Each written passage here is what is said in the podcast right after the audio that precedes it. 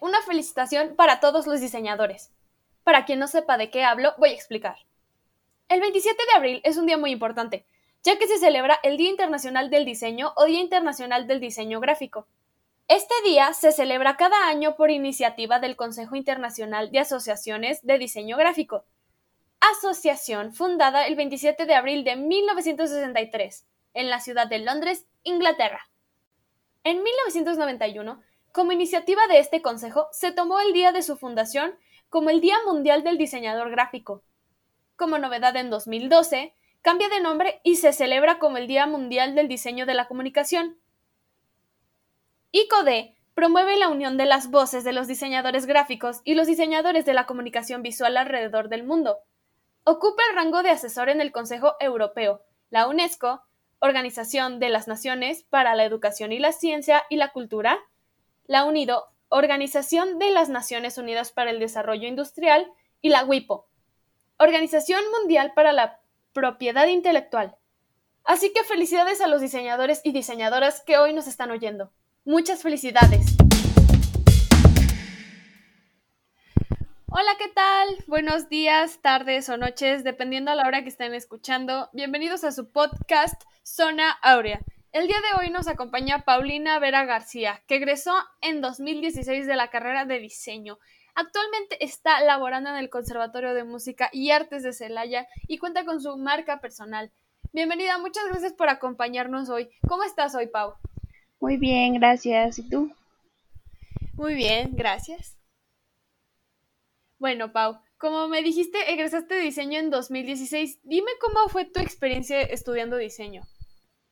Creo que fue muy padre. Este, desde que entré a la carrera, eh, empiezas a aprender cosas que, que, que, tú ni te imaginabas, pues que realmente la carrera iba a abarcar como esos temas, porque antes no se tenía como mucha cultura de lo que se trataba el diseño gráfico. Entré con una idea y sabía qué era lo que quería hacer, pero conforme pasó el tiempo me di cuenta de, de todas las ramas que tiene el diseño gráfico y me enamoré muchísimo de la carrera y me di cuenta que la idea que entró este de cuando entré a la carrera pues eh, salí completamente con otra otra visión quería hacer otras cosas y hasta el momento sigo queriendo hacer cosas nuevas que, que no tenía idea que iba a querer cuando entré a la carrera también me di cuenta de que el diseño no es muy tomado en cuenta, pero lo tenemos en la vida diaria.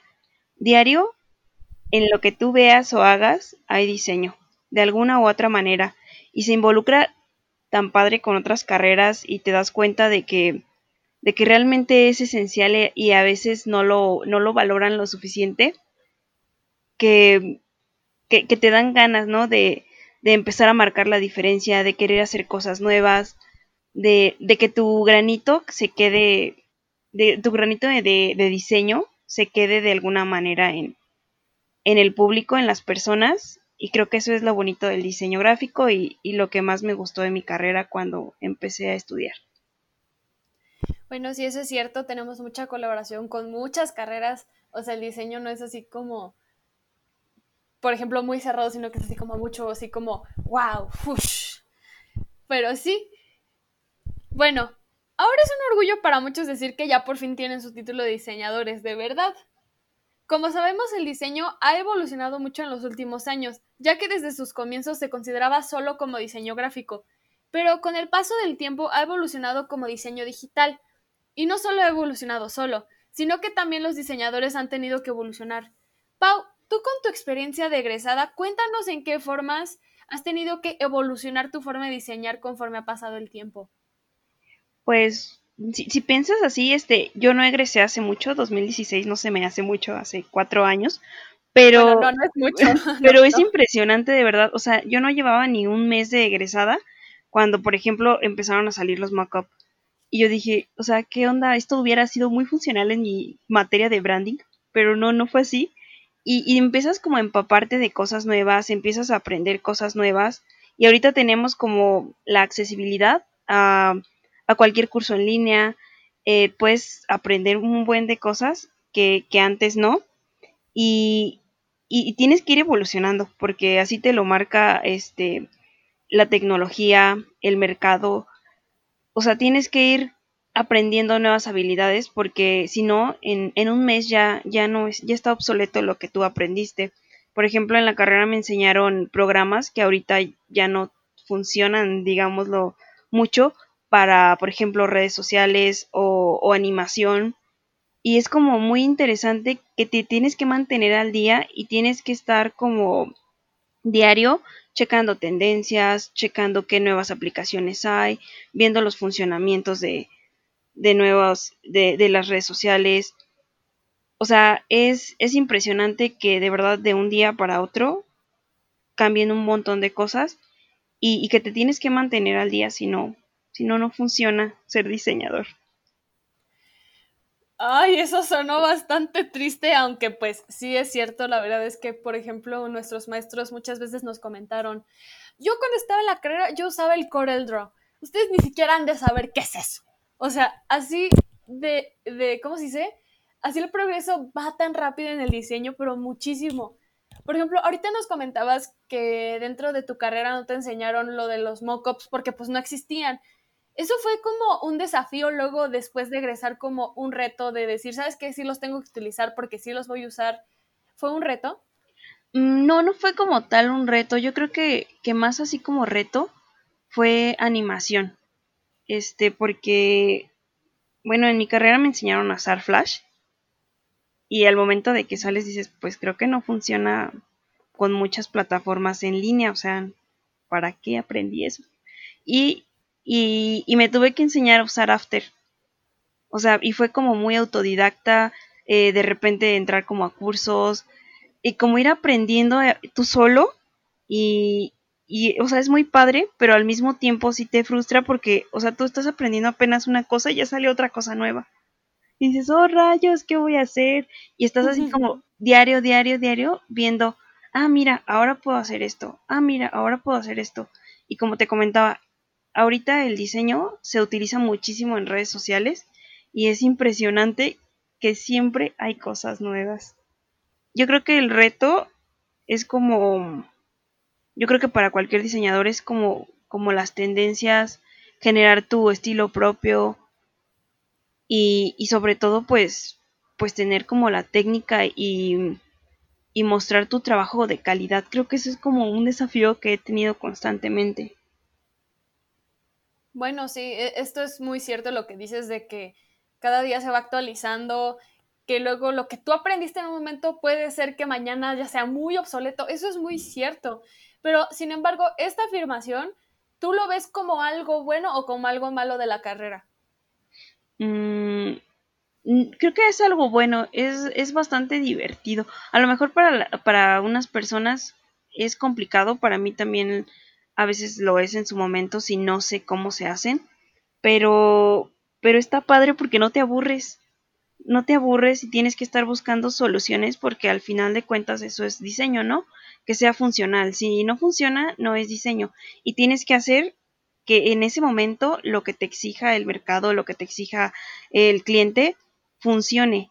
Y es muy padre que, que tienes que buscar la solución a esos problemas y tu, man y tu mente se mantiene así súper al 100 de, ahora cómo hago esto, ok, así, así, así. Y es muy padre. Pues sí, pero pues algo que, que, estamos así como muy de acuerdo es que, por ejemplo, el tiempo es bastante relativo y más con este tipo de cosas, sobre todo la tecnología está avanzando a pasos muy gigantescos. Vaya que pasa el tiempo, ¿no? También con esta evolución, aparte de cambios, hay obstáculos. ¿Qué tipo de obstáculos te has enfrentado para lograr ese cambio en favor tuyo?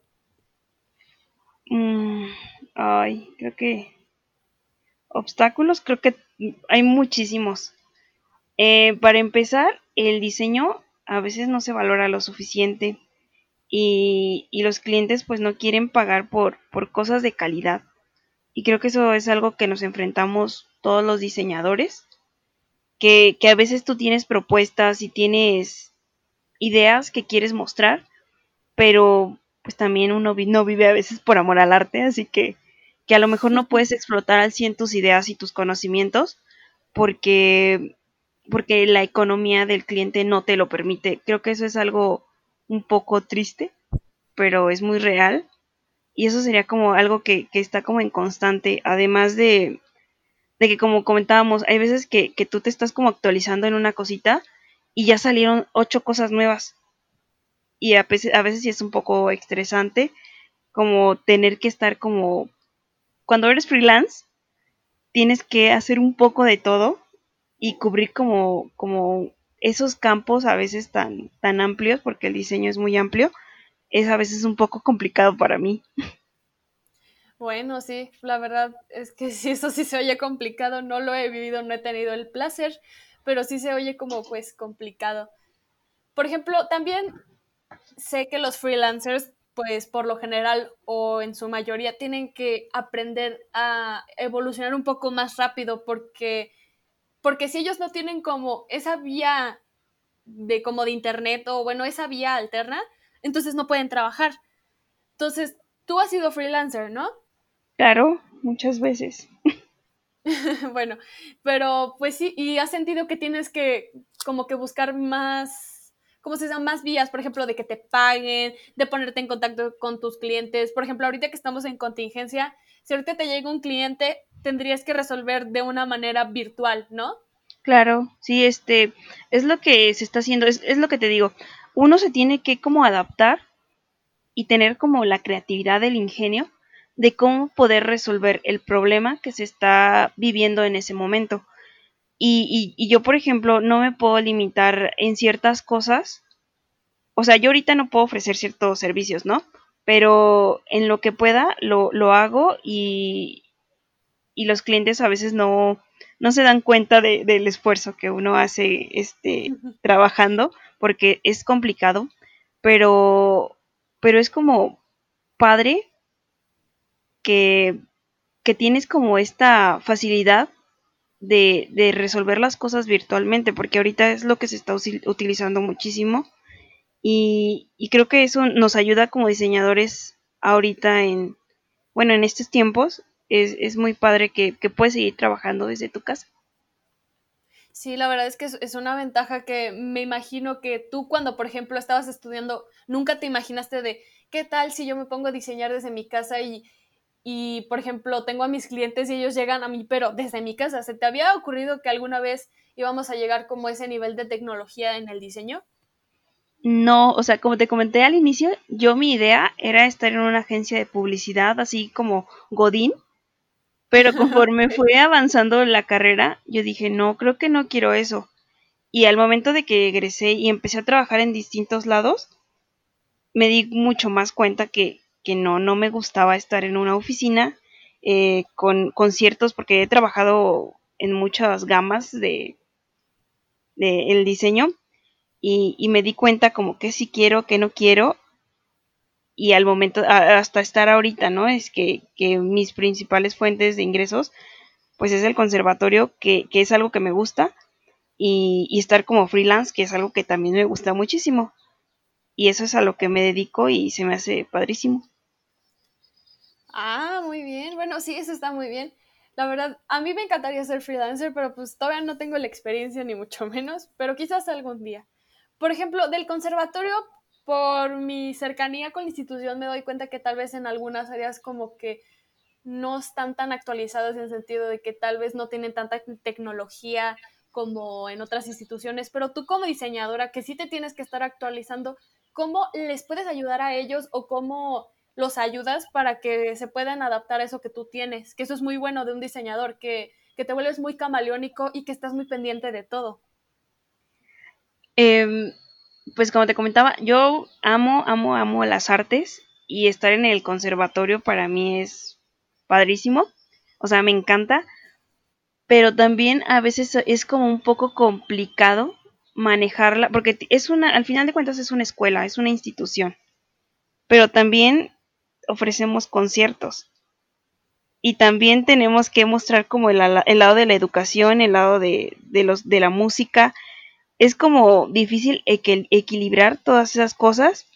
Además de, por ejemplo, página web, hace poquito que la actualizamos porque ya estaba muy obsoleta. Eh, e, e, introducirlo más a las, a las redes sociales, hacer más dinámico, estar checando estadísticas. A veces este es, es como extraño como querer eh, introducir nuevas ideas y, y, están tan acostumbrados a ciertos procesos que les es un poco difícil como, como entender a lo mejor esos nuevos procesos. Pero, pero eh, creo que no, o sea, en el conservatorio a mí se me han abierto las puertas de experimentar, de, de hacer cosas buenas y nuevas, que, que no, no he tenido como muchas limitantes. O sea, por ejemplo, eh, la página web, ¿podemos actualizarla? Ok, pero claro, con sus, con las limitantes que esto tiene, por ejemplo, económicas, este, etcétera, etcétera, pero creo que no se me ha limitado mucho en ese sentido. Creo que el conservatorio me ha dejado hacer un poco experimentar pues con lo que con lo que quiero. Ah, bueno, muy bien. Por ejemplo, ahorita mencionaste las redes sociales, que, que es algo que ahorita las empresas están usando mucho.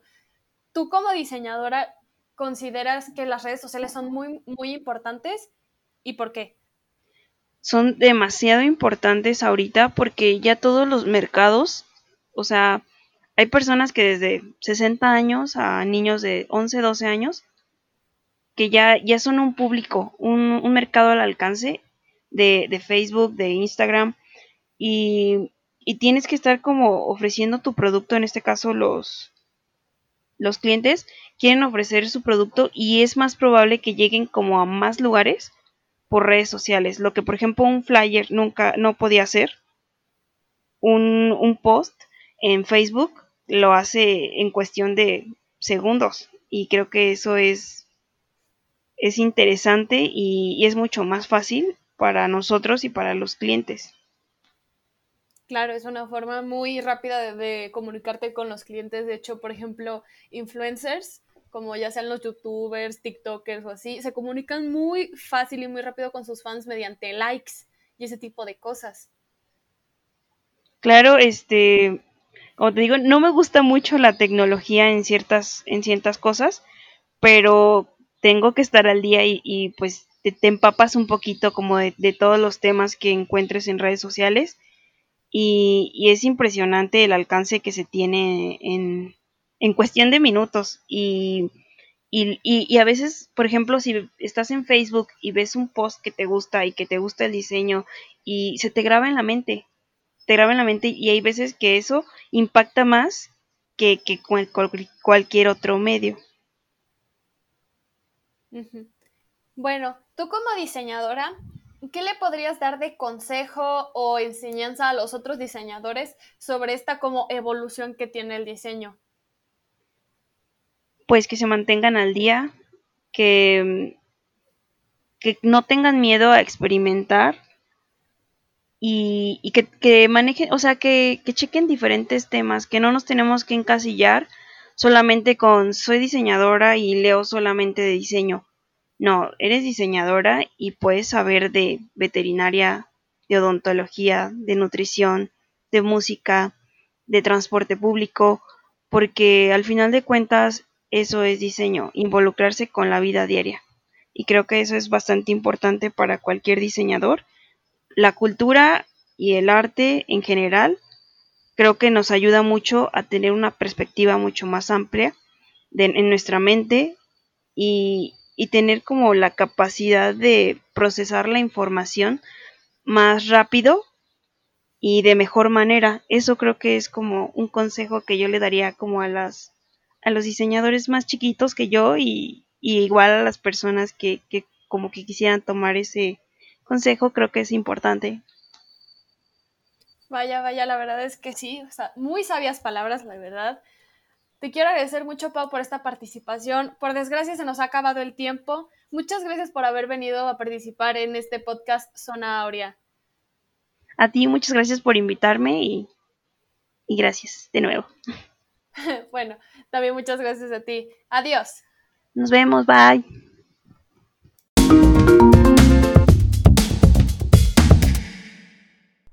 Hola amigos, ha llegado el momento de compartir con todos ustedes el life hack de la semana. En este caso, va enfocado a todos los amantes de Illustrator. Y bueno, este Lifehack es una herramienta olvidada por muchos diseñadores, la cual su nombre es herramienta de anchura. Y esta herramienta nos sirve principalmente para jugar con la anchura y el trazo de nuestras diferentes este, figuras que tracemos en Illustrator.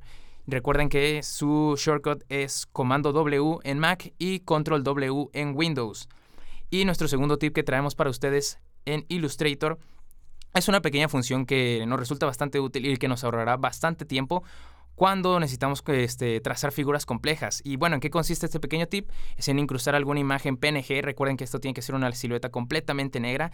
Y una vez incrustada la imagen, dar a la opción calco de imagen y después expandir. Esto nos generará una imagen vectorizada en menos de 30 segundos. Recuerden que toda esta información se encuentra en nuestras redes sociales este, de manera más detallada. No olvides seguirnos como arroba zona. Esto ha sido todo por hoy. Hasta la próxima.